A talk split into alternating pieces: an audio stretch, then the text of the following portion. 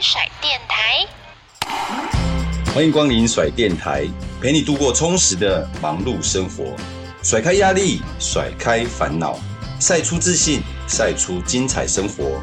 最帅最甩的甩电台，给你最闪亮的每一天。甩电台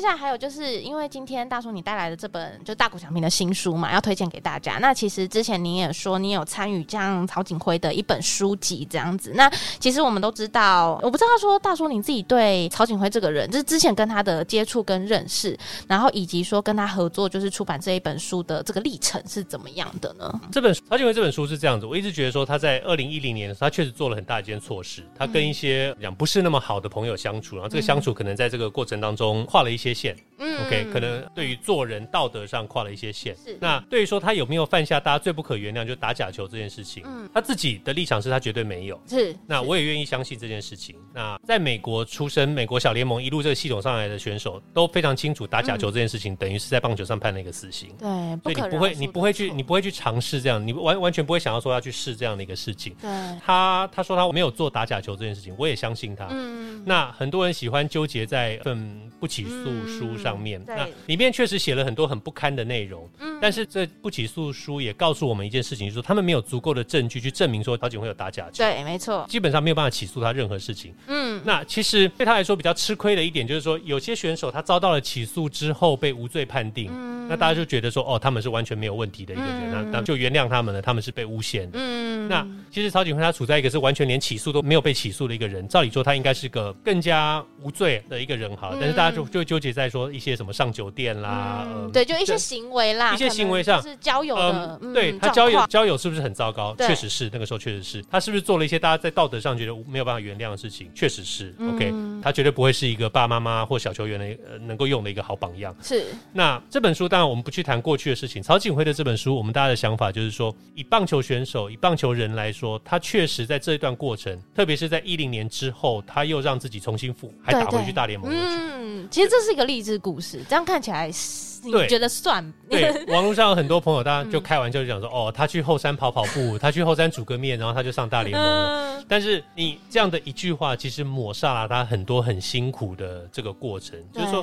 如果真的上大联盟这么容易的话，大家都回去了。嗯，没错啊。嗯，一样的，王建民也付出了很大很大的心力，才终于回到大联盟。对。那如果真的这么容易的话，谁都可以回去。陈金峰也回去了，陈伟英也回去了。没错。其实是没有。是。那在这个过程当中，曹景辉他经历了很多很多的辛苦。单以棒球这件事情来讲，嗯、当然。我不是要求大家说，因为他很辛苦，因为他打去大联盟，我们就要原谅他。没有，你如果不原谅他，没有关系，我我非常接受你完全不原谅他。嗯、但是我觉得，也许有人会觉得曹锦辉的这段路程、这段训练的方式、这段心理的调节，会对他们有帮助。OK，也许有人同样跟他走过一个受伤、复健、找不到方向这个路，嗯、他可以看看。当然，你可以看王建民怎么走，你看郭泓志怎么走。嗯，那你也可以看看曹锦辉用什么样的方式走出来。是 OK。我觉得你，我们不因人废言。你如果因为这个人曾经在其他的私领域犯了错，而完全抹杀他在专业上的，否定他这个人，对后面的，那，那对，那损失的其实是你。其实确实是有很多东西可以让棒球选手有一些启发。嗯，所以。曹景辉他现在自己有在教一些私人课程，是，然后他的书在一些对棒球有兴趣或对去美国或美式训练有兴趣的人来说，我们也得到很好的这些回馈，就是他们确实有从学到东西。嗯嗯，那我想对我来说，对曹景辉来说，这样的一个回馈就很足够了。嗯，只是嗯，对你说，只是当时一定就是在出版这本书，然后跟他一起参加，比如说像新书发表会等等的，你应该也有接收到一些网友的，也不能说质疑啦，就是说好奇说，哎、嗯，文生大叔，你难道不怕跟他就是你懂，就是好像绑在一起，或者是有什么关联？对，你当初也有收到相关的这样子的哦，一直都有，哦，一直都 有，对对对对。但是技术发表会不会发表会这种东西，我是觉得台湾的球迷都蛮友善。是你，你到现场，你愿意花这个时间，其实就是支持的。来球场来看书的话，就是不管说是不是支持，最好你愿意去了解一下这件事情到底是什么样。那你如果在网络上，你就你就一句话说黑人不看啊，黑人不管，啊怎么样？那那也没有关系，那是你的选择，完全尊重。嗯，但是我只会觉得说，啊，你可能很可惜，就错失到了一些你可能不晓得的资讯。嗯，那我们不是说我们学习的时候必须要睁开眼、打开耳朵来听来看，对不对？是是是。那你如果自己就选择说你不要的话，那也没关系，你有时间花在更好的东西上，那 OK。嗯。那在网络上，当然我我写文章的风格，当然很很自然就会遭到很多很多的批评，不是一些批评。对。但是没有关系，对我来说，这就是让我能够看到不同面向的一个方式。那譬如说有有网友来留言，对，会攻击，对，尖酸比较刻薄的这些留言，我一样会看。那我甚至会回复。那在看的同时，我会想说他这样讲的道理在哪里？为什么他会这样子去想？那有的时候我当然会再跟他讨论我的看法。那如果他如果只是单纯来吵架的话，我没关系。我谢谢他，他让我看到他的想法。对，那我不见得同意。对，但是我最少我又多学习到了一个东西。那我也不介意你说哦，纹身就是废文不看，那没关系啊，我一点都不介意。对，我不介意你不看这些事情。我我完全不介意。对，因为对我来说损失的是你。对，我自己觉得啦。就是说，像大叔，你是用文字，然后让大家更加了解，然后这个棒球这样子的事情，对，难免就是会有受到一些不同的这个些意见嘛。那其实，在你观察职棒这么久，那我们刚才有提到曹景辉嘛，那还有一些就是职棒的黑暗面，这样，嗯、我还蛮好奇的一件事，是因为我们都知道当时会发生假球的那个背景，跟现在的背景其实是落差蛮大的，就是说现在可能像薪资结构啊，可能也比较完整啊等等的。那您觉得在当时那个历史发生的这些假球案，那是一个必然吗？就在那个当时的背景下，呃、你现在回头想想，嗯、你可能会觉得那是必然。对但是我觉得薪水太低不是一个不是一个借口。哦、OK，基于你你投入棒球这个运动，投入这个你以它作为你一生的志业的时候，你应该对他有更高的尊重。是 OK，你不能说哦，我的月薪只有三万块，然后他一场球就愿意给我两百万，所以我我做了，你不能怪我。嗯、我我觉得不是这样子。OK。当你签下那份合约的时候，你就知道你的月薪是三万，你也愿意接受，然后你愿意去努力。去争取更好的成绩。对，那所以你如果在那时因为这样子而去拿，因为觉得三万太少，拿了这些不应该拿的钱的时候，嗯，那是你对你自己签下的那个名字的一个不尊重。嗯，对你，你其实是污蔑了你自己一生对棒球的这个努力。对对对。所以我不会说那是个历史的必然，但是在当时，其实联盟、其实球队可以对选手有更好的保护。哦，对我们，我们听到那种教练走在路上被人家拿刀捅，或者是有威胁黑社会拿着枪到旅馆去。去坐下来威胁选手，威胁教练，我觉得这些都是可以避免的。对，我记得当年在中华职棒的时候，就是很意外，说你在球场几乎没有任何怎么讲专业的保全，嗯、就是说，其实一个陌生人，你你走进了球场之后，其实你真的不需要费太大的努力，你就可以走进球员休息室。哦。对，那那那这么 轻易？对，那那那觉得是一件非常荒谬的事情哦，因为在在美国的话，你一般人你真的要接触到球球球员是一件非常艰难的事情哦。你在球场里，你要经过层层的阻隔，对，每一个阻隔你都要有证，你要告诉人家你是来干嘛的，然后都要查验你的身份，甚至你看球你还要收包包。我那时候也被收包包，你你被吓一跳，对不对？会收包包，雨伞啊、水瓶啊，然后这些东西。我想说雨伞我们都随身，亚洲啦，就是有有很多东西你都不能带进去嘛。对，那那你更遑论说你要进去。进去看到看到选手，你在球场上你可以隔着观众席，你可以看到选手。选手如果出来签名的话，你当然近距离可以接触到他。但是要像台湾讲的，台湾当年的那个时候拿着枪啊，或者说去威胁啦，或者甚至说走再走，或者说甚至甚至说比赛完的赌球员这种事情，其实这个到现在还在发生嘛。因为选手出来要上巴士的时候，到现在都还会发生说被被球迷堵到，被球迷围住啊什么骂脏话这样的事情。我觉得在美国是没有办法想象的。那我觉得这方面政府、联盟、球队其实都可以做的更多，在动线上的规划，让选手有一个更干净、更更方便的一个进出的一个通道。对对，我来球场比赛是受到保护的。我。离开球场也是受到保护。嗯，那球场外当然球员有自己私人的时间。嗯，那私人的时间如果要选择去跟这些比较不好的人去去啊，那是选手自己的错。嗯，那这个这个当然联盟跟政府就没有办法做到什么。嗯，那我有个疑问啊，嗯，就是。我好奇，可能因为我对美国职棒可能没有那么了解，不到就是中职这么的了解。那我有个疑问，难道美国职棒没有在就是过去然后发生的历史没有这种类似假球案啊这种打假球的事件吗？就你所知，假球案就回到很久很久很久。以前，要真的是对对对对。大家大家对对对大家大家讲到那个 Shoeless Jackson 对那个很早我们讲那个芝加哥那个黑袜事件对对那个大概是上世纪初的时候的事情 对了解。对那当然你会想说啊。当然啦，美国选手现在薪水都这么高，几百万、几千万，当然你没办法去买买通。对，但是另外一个就是说，从小到大这个环境，我也讲从。从三级棒球到小联盟，你不断的被教育到打假球这件事情是多么严重的一件事情。那大家也知道，美国职棒的这个安打王 Pete Rose，对，他是一个完全被排除在名人堂之外的一个一个例子。那联盟也不停的用他这个例子来说，你跟赌沾上了，你就是这样子，你就你就永远会被排斥在外。对，所以再加上说，我们刚刚一直提到说，联盟跟球团对选手有很好的保护机制。其实联盟跟球队都有专业的安全人员，就可能是我们讲 FBI 退下来的，或者是警察退下来的这种安全人员。嗯，那。选手在春训的时候都会得到一个电话号码，OK，让你知道说球队的这个安全人员是哪一位，他会介绍给你知道。是，那会给你一个电话号码，就是只要有奇怪的人靠近你，或者你碰上什么任何很奇怪的事情、奇怪的事情、法律上的障碍，或者是安全上的担心，你都拨这个电话号码，哦，就会马上有人来来了解这个状况，来帮助你来处理，来度过这个难关。哦所以选手一直在专业的保护的一个环境之下，就会觉得更安全。嗯。那他也会知道说，哦，我不应该去接触这样的一个东西。嗯，了解。那还有就是说，他在美国职棒，你靠着正当方式打球，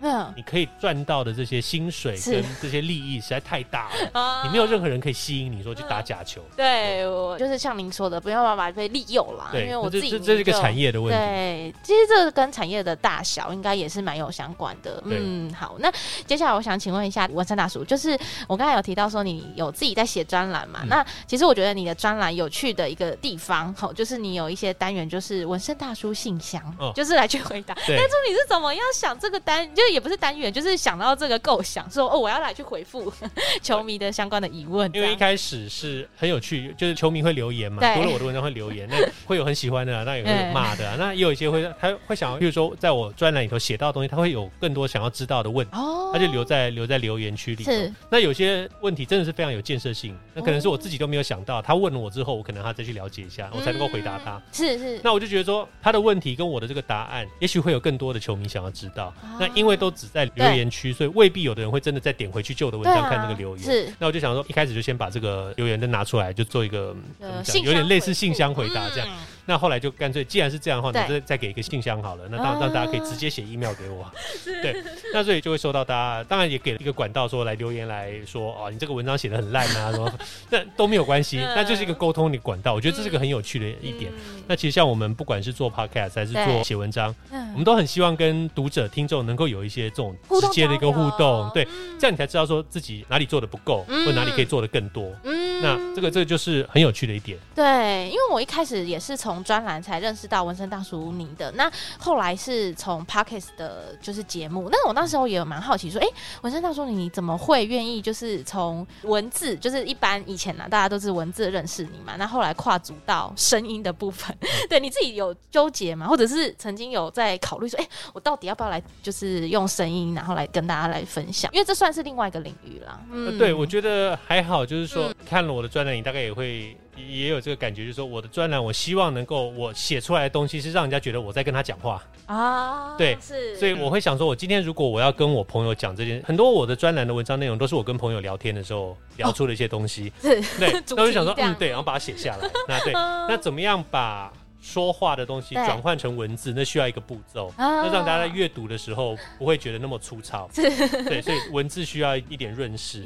那我就想说，嗯，这个这个过程，大家当然读很方便，因为有时候你在你在公共场合，你想要读一个东西的话，如果可以用听的，可能又更方便。你开车的时候你就不用读了，你开车你就可以用听的。嗯，那我的背景是因为在美国，我们美国常常开车要去开车，可能都要二三十分钟，不管去任何一个地方。是，那大家很习惯会听广播啊，在美国那个运动类的广播谈话节目是非常非常。非常非常风行，大概从你，特别是男生，从你开始开车，一直到你四五十岁，你只要一上车打开就是听 运动类的，对运动类。这样怎么讲？我们台湾台湾的政治类谈话节目有多流行，在美国就是运动谈话类节目有多流行。那他们的政治的类别多吗？还是说运动还是政政治的反而没有没有那么多运动那么多？哇，好难想象哦！对对对对对，所以我刚刚回来台湾的时候就觉得说，哦，原来台湾最大的运动是最受欢迎的运动是政治。对，对对，因为我我以前跟他开玩笑啊，就说你在台湾，民主运动，对，对，你在台湾，你路上抓一个人，对，他可能可以告诉你说总统是谁，副总统是谁，行政院长是谁，然后反对党的领袖是谁，都讲很清楚。你在美国，你拉了你不知道。对，你问那人说，哎、欸，副总统是谁？嗯，不晓得。对，那那你知道你知道我们的那个外交部长是谁啊？哦，不晓得。对，那在美国，但是你问他说。哦，好，你们你们城市你们城市最厉害的四分卫是谁？马上讲给你听。最厉害篮球员马上讲给你听。那刚好在台湾可能是相反。我们现在下楼去拉一个路人，问他说：“啊，你知道周思琪打哪一个位置吗？”周思琪，对，是谁？对对啊，对不起，周董，没有，对，我可以开他玩笑。对，对，那但这个差别就在这里，所以我我就觉得说，希望把这个美国这个运动谈话类节目这个文化带回来台湾。那当然，我们现在距离那个还很远，我们现在还没有这个听众可以打电话。话进来这个环节，口音的那个感觉。对，那如果如果有台湾能够往这个方向发展的话，当然也很好。对对，那但是目前就是我们大家在大家都一起在 podcast 上面努力。是。那台湾现在运动类的 podcast 发展也非常非常蓬勃。对，大家都开始往这个方向。你自己有听其他的运动类别？有啊，有。例如什么？嗯，像像 Hito 大联盟这个这个会会蛮固定，会会会听一下。但他们节目越做越长，我就没办法。对 对，没办法。对 对，那这但这就是会跳着听，多少听一点，然后。当然，自己节目一定要把它听完，你才听说自己讲错什么东西。是，对，有趣。对，那这些选择会很多，你就会慢慢跳着一个一个听。有的时候哪哪个节目跳出来，你看一看这个内容，觉得嗯蛮有趣，你就听一下。好啊，那文森大叔下次可以听耍电台，没问题啊，没问题啊，没问题。就是还想请问一下文森大叔啊，就你很喜欢跟别人有这些交流互动，不管是用声音的方式啊、文字的方式啊，那像读者的来信等等的，那你一定很常被问到一个问题，因为你自己在就是职棒圈可能也有一些接触认识嘛，那他们就会问你说：“哇，文森大叔，我好喜欢棒球哦，那我很想要，比如说可能进入球团啊，或者是做相关的，对，就是可能在台湾，我想要做相关运动产业的事情，有没有什么建议？建议给我，然后让我可以好，嗯，哇，这很难，是不是？不会，一点都不难，因为但是这个可能会让很多人的理想破灭，就是说，你如果想要进入这个运动产业，你如果想不要说职棒，就单纯是运动这个产业，嗯，我现在就要挑战大家的一个想法，就是说，请你忘记记你的劳工权益，也请你忘记劳基法这件事情。好，因为我刚刚已经讲，就拿翻译来说哈，这是没有上下班的一个工作。对耶，二十四小时啊，其实随时。对，我们大家一听到二十四小时，你就会觉得啊，惯老板啊，烂公司啊，福利不？对，但是这就是这个产业。你就像你真的要讲说棒球选手，他们真的是有上下班吗？上下班吗？劳基法没有哦，而且上下班时间非常非常的长。他们有那个加班费吗？有 overtime 没有？对，那当然给部分棒球选手他们薪水非常非常的高。那但这就是一个责任制的产业。责任制的产业就是说，你要把你本身需要做到这件事情做好。嗯。那如果你是整理球场的人员的话，你很早很早就在选手来练球之前，你要你就要整理好球场。练习过程中你要整理球场。对，比赛完了以后你还要留下来整理球场。特别是台湾要户外的，下雨哇，那个我一眼再眼。这个问题很很大很大。对，那你如果是球场，你如果是假设你是代位了好了，你假设你是怎么讲？嗯，清洁人员哈，你的工作时间绝对不会是上下班制，不可能。更何况你是球队司机，这也不会是。上下班制，对，而且永远不知道下班是什么时候。对对，那你今天 比赛打进了延长赛了，你难道你就说，呃，不好意思，我时间到了，八个小 八个小时我走了，对对，不能这样子。所以你要放弃，你真的要放弃很多你的这个劳工权益。嗯，当然，你这从这个工作这个领域，你可以得到很多很多满足感。对，但是你必须要有这个付出的这个准备。那特别是你今天你如果你住在一个地方，你参加了一个球队之后，你很可能一整年这个球季，你会跟你的家人完全失去连接。对，你不可能说今天今天怎么讲？对，比如中秋。连假，假设龙象战要打起来好了，在在台北天母，对，在天母要打起来，龙象战要争夺联盟第一名好了。那你说，哎呀，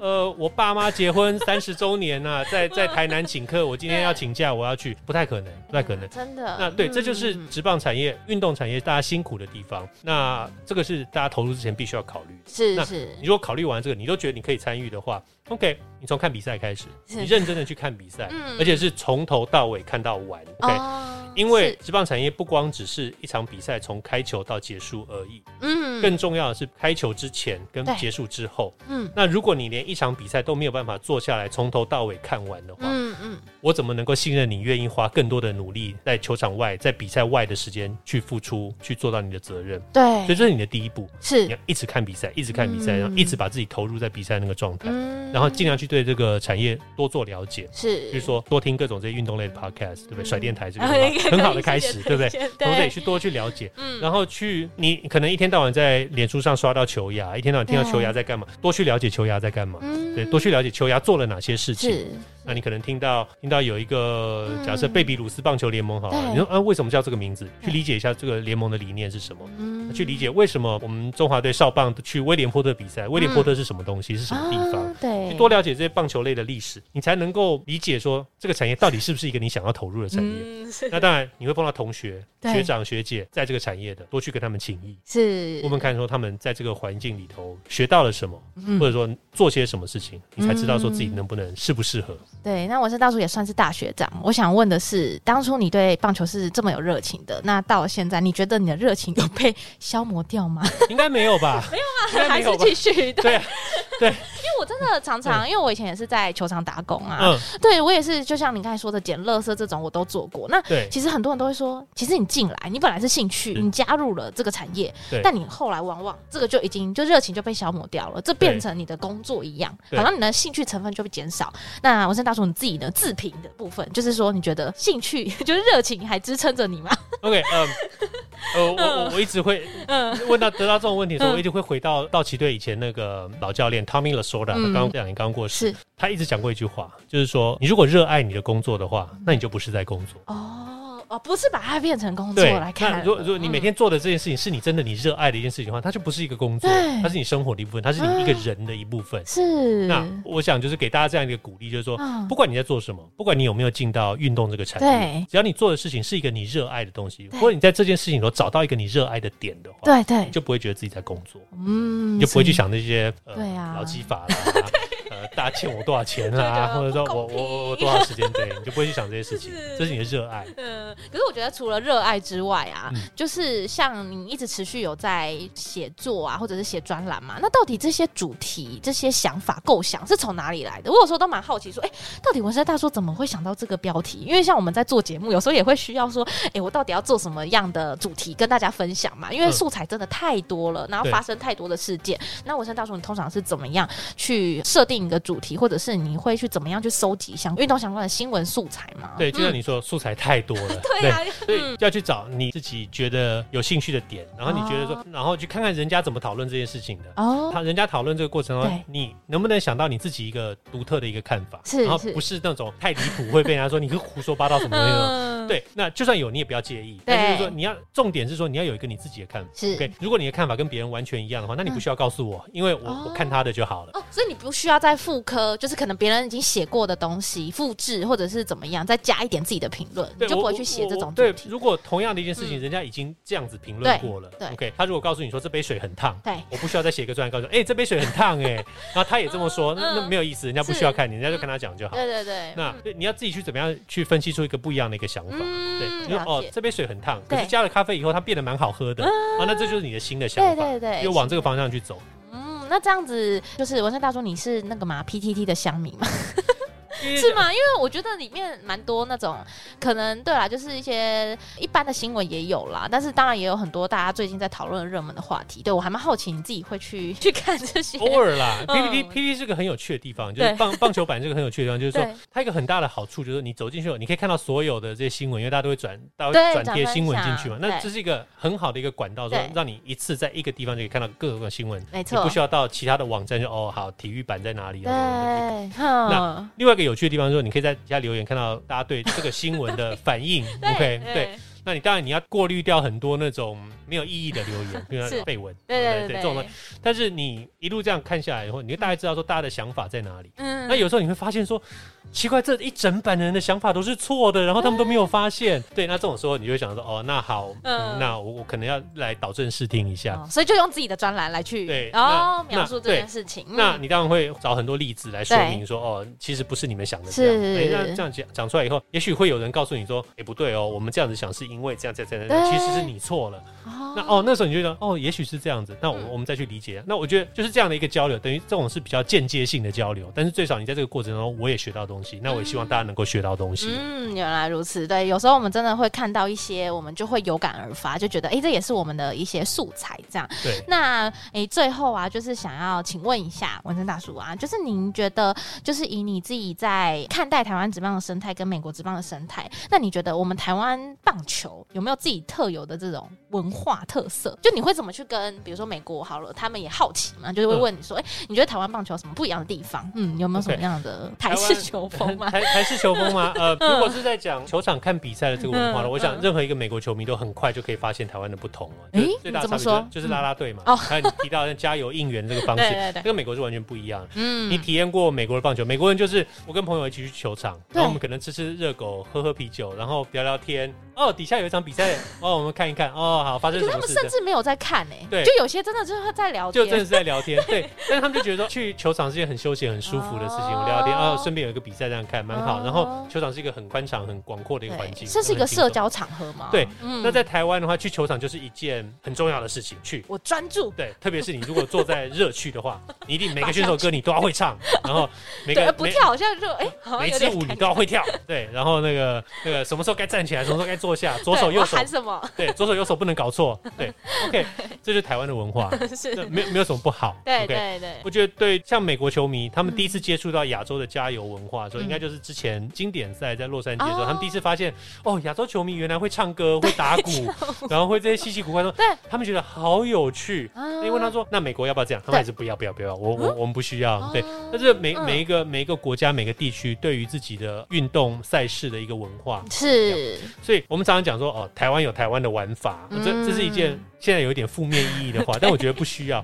台湾本来就应该有台湾的玩法。OK，喜欢不喜欢是另外一回事，我们要走出我们自己的路。对。那像大家可能不记得，年轻的球迷不记得，大概十年以前吧，台湾球场你去看一场比赛的时候，是从中间切一半啊，对，左边是跟主场，对对对，客场这样，对，然后两边就会开始就开始吵起来，对不 对？声音大小。那现在大家都走全呃全主场制，对，那这是一个台湾怎么讲，跟国外一个学习，然后决定采用的一个方式。是，那呃没有不好，我觉得非常好。嗯，那让怎么讲，主场球队真的有感觉到自己的一个优势，而不是我反而我在我自己的主场还要听到人家嘘我。哦，对，那我觉得确实台湾是有自己的一个风格，不管是看比赛，甚至打球，球场上，嗯，球场上台湾的球队出去比赛的风格也跟其他球队不一样。OK，我们会觉得说，我们一直在挣扎说，台湾到底是美式还是日式？对，到底是怎么样融合吗？还是？但是我们可以说，我们是融合起来的一个台式。这是我们台湾式的一个方法。对，那我们可以，我们我们学习到很多美式这些重量方面的训练。是，当然我们亚洲人在天生体能上、体格上有一些限制，没有办法像美国人那样子。之后，我们从日本这边，我们学到了很多怎么讲协调性的重视、柔软度的一个重视。是，那怎么样把它融合起来，变成一个我们台湾选手可以用到的地方？嗯，那这就是我想，这是台湾中华队要进步的下一个步骤。嗯，我想大概十年前吧，或者我们现在去看以前奥运的一个比赛，我们可能会觉得说，那怎么台湾的选手看起来跟人家比起来好像就是矮矮胖胖的，嗯，或者说觉得好像肉看起来就是软软的，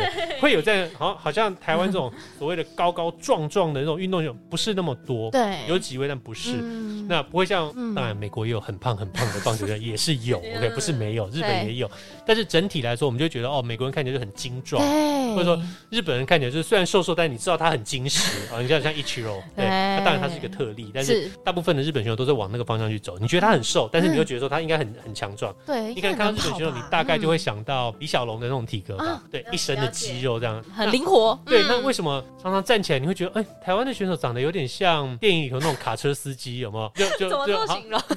这样身形，就就在那边，哎，就就肚子胖胖的，然后对就好。我们 我们在讲说比较好，对，那在讲说，嗯，韩国选手，你也觉得哦，他们韩国选手虽然胖，但是你觉得他们很很大只，很很壮那种感觉。那我们台湾怎么样在体能在训练这方面走出一个自己的一个路线？嗯，那。这几年非常非常好，你注意到很多选手都开始有自己的营养师、自己的训练师，是啊，有自己的这个重量训练这个 program。对，那我觉得台湾在往这个方向进步是件好事。嗯，好，那不好意思，可以加码再问一下文成大叔。没关系，请问。因为我刚才提到很多，就是听您分享美国职棒的这个部分嘛，那我很好奇，因为其实美国职棒我们都常常啦，刚才也有提到说，像台湾开始走向，比如说什么全主场啊这种，那属地主义，你觉得在台湾的这个职棒圈推广上面，你觉得？我们会走向那样的一个，就像美国，他们可能就哦，我是来自哪里啊、哦？我就是那里的球迷。我自己还蛮好奇的。我觉得台湾应该要往这个方向去走，哦、给给大家更深的一个连接。那这个就在对于球团经营上来说，球团就必须要付出更大的努力去跟在地做连接。嗯，像我们拿中信来讲啊，中信可能就要考虑说，我的基地到底是台中还是台北？对，啊，你可能要做一个决定，对，要抉择。那，像呃，我们讲味全好了，味全他们弄了一堆的主场，嗯、那我就觉得这个就稍微对我来说，我觉得这过时了一点。就是说你不能想说你全部通通都要吃，对，是是是，你这球场这个东西兼顾大家，对，不是不是一个自助餐、嗯、，OK，不像你说走自助餐，我要吃这个吃鱼、吃虾、吃牛排，我通通都要吃，你要选一个地方，嗯。啊，跟在地有做连接，我觉得这个是很重要的一步。嗯，那就算一个球队共享一个城市，哦，也不是不可能。OK，就像洛杉矶有天使队有道奇队，那洛杉矶是个很大的一个城市，天使队跟道奇其实是分开。但是你像台北新北好了，台北市其实现在天母是是味全嘛，那。味全，我觉得就因为他有其他的这些主场新可能的新主，对不对？然后他还有澄清湖，就是他，我觉得他分心了。他如果专注天母有一些先天上的限制，对天母那个环境不太没有办法让他们完全做主场。但是味全应该要想好一个地方，然后专注去做在地的连接。像新北富邦就做得非常好，他们跟新北做的很深入的一个连接。那么也办一些，比如说以青棒来说，北部只有北部才有的一个比赛，或者说专门办一些怎么讲，富邦跟新庄的这个连接非常强。你一讲到富邦就哦。新庄、新北，对，那我觉得他们往这个方向去做，这是一个很很健康的一个方式。那我希望台湾往这个方向去。那印象最深可能统一吧，统一师跟台南，哇，对。那但是你又觉得说，统一在台南，对你一听到他就是台南，但是在台南，那台南人真的喜欢统一吗？好像又感觉感觉没有到那种热情。嗯，那我就希望说，统一也许可以多加油一点。他们真的是一个从一开始就在台南的一个，然后他们对没有变过，母企业也在台南，但是很可惜，就应该多多认真做更好一点，跟在地有所连接。嗯，那最后一个问题问王生大叔啊，就是对于台湾棒球或者是整个运动圈啦的产业的发展，有没有什么愿景或者期许？这样愿景就是希望越来越多人更喜欢。运动是那喜欢运动的方式，你不见得一定要进场去看比赛或进场去去看什么，而是说你对这个东西有关注。对，你你你知道这个东西，对你你这是一个你愿意考虑的娱乐方式。OK，不管是你呃自己要去参与，周末去运动，你要跟朋友出去打打球、打篮球、打棒球、打排球，什么都好，去跑步，多多去参与，然后多多去支持小朋友。OK，三级棒球，多去看这些比赛。不要说三级棒球永远都只有家长看。OK，这么大一个球场，然后只有二十个人坐在那边看，多多去参与这些活动，多多去了解说这个活动是怎么运作的。是，那鼓励自己的小孩去去打球。嗯，不要嘴巴上说我好支持运动，那你小孩说我爸爸我要参加棒球队，不准你给我去读书。对对，先读好书再说。对对，不要不要不要有这种矛盾。棒球运动这件非常好的事情，它就是生活。更多人能够更投入这个领域，更更去接受。是，那关注这个领域呢？当然，我们除了看比赛。还有相关的这些出版品书籍也要支持一下，大叔。哎，谢谢谢谢，还要还要多听甩电台。呃，是因为我想说，你最后就是把我们这新书的书籍的名称，可以再跟我们做一个分享，大家可以去关注。对，今天非常谢谢给我这个机会哦，是跟大家介绍这本大谷翔平不可思议的二刀流奇迹。是。那从这本书里头，你可以看到很多大谷翔平从小到大奋斗的历程。那也可以看到说，他到美国摔了一大跤，受了伤，开了刀，全世界人都怀疑他可能再也没办法打棒球，或再也没办法打击。嗯。那更不要说双刀流了。结果想不到他现在变成这么厉害的一个明星，那大家多多去了解，多去阅读跟棒球方面的书，多多去阅读体育类的书，多听这些体育类的 podcast。是，那我觉得希望大家能够多多爱运动。好的，那我们今天也很谢谢文生大叔来到我们的节目当中，谢谢您。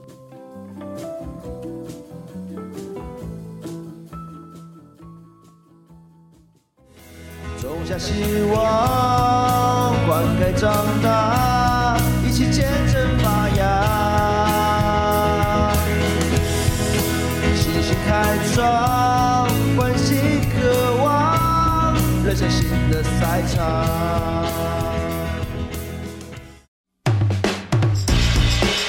甩电台听众许愿池，想要听什么话题呢？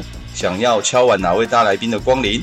欢迎大家来许愿哦！记得收听甩电台的每集精彩内容，好节目不间断，用声音带出你最甩最闪亮的生活。